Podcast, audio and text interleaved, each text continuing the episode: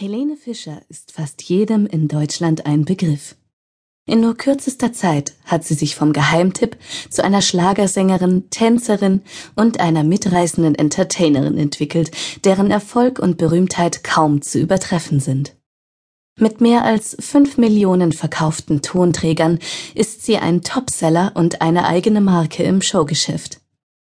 Innerhalb Deutschlands ist ihr sensationelles Album Farbenspiel aktuell eines der meistverkauften Alben aller Zeiten. Helene Fischer wird mit Preisen überhäuft und verwandelt nicht selten eine Preisverleihung wie durch Zauberhand mit einer Helene Fischer Performance in eine Supershow der Extraklasse. Die Helene Fischer Show läuft mit Erfolg im ZDF. Wer aber ist diese junge Frau, die mit ihrem Talent zu überraschen weiß, und wo liegen ihre Wurzeln? Helene Fischer wurde im Tierkreiszeichen des Löwen am 5. August in Krasnojarsk geboren. Der Geburtsort, der etwa 6000 Kilometer östlich von Moskau liegt, verweist bereits auf die familiäre Herkunft, die nicht immer unter einem günstigen Stern stand.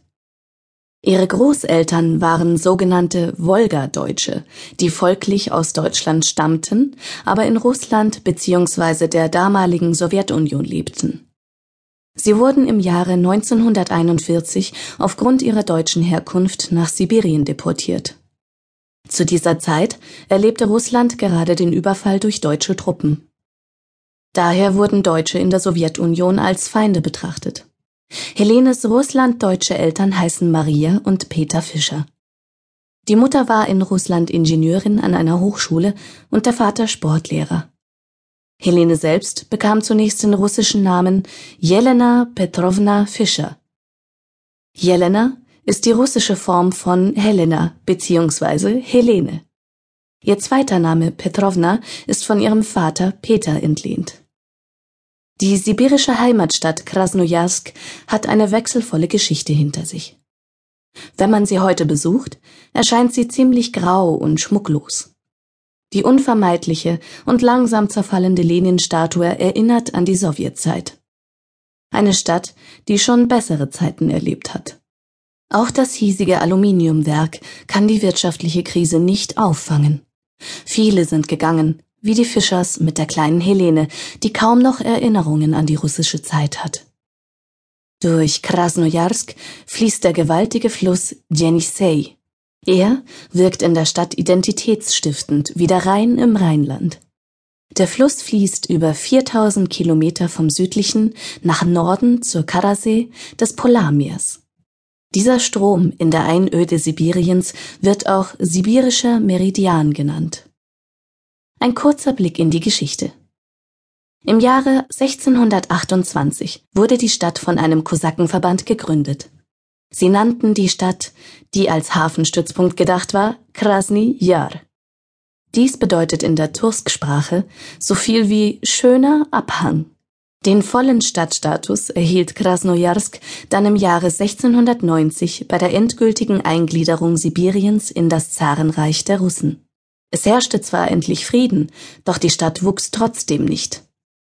Die Lebensumstände dort waren zu diesem Zeitpunkt zu ungünstig für die Menschen. Regelmäßig eine Mückenplage im Sommer und bitterer Frost im Winter bei einer durchschnittlichen Temperatur von minus 20 Grad. Erst der Bau der transsibirischen Eisenbahn im Jahre 1895 brachte den wirtschaftlichen Aufstieg.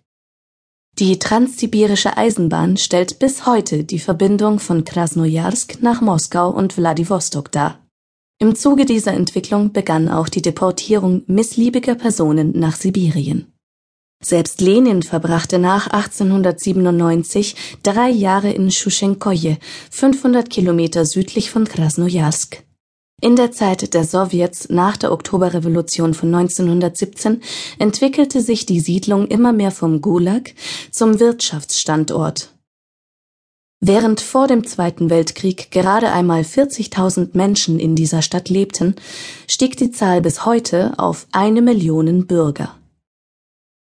Da durch den Krieg gefährdete Menschen aus dem Westen Russlands nach Krasnojarsk evakuiert wurden, war das Wachstum besonders während des Krieges groß Auch wurden immer mehr politische Gegner und Russlanddeutsche hierhin verbannt.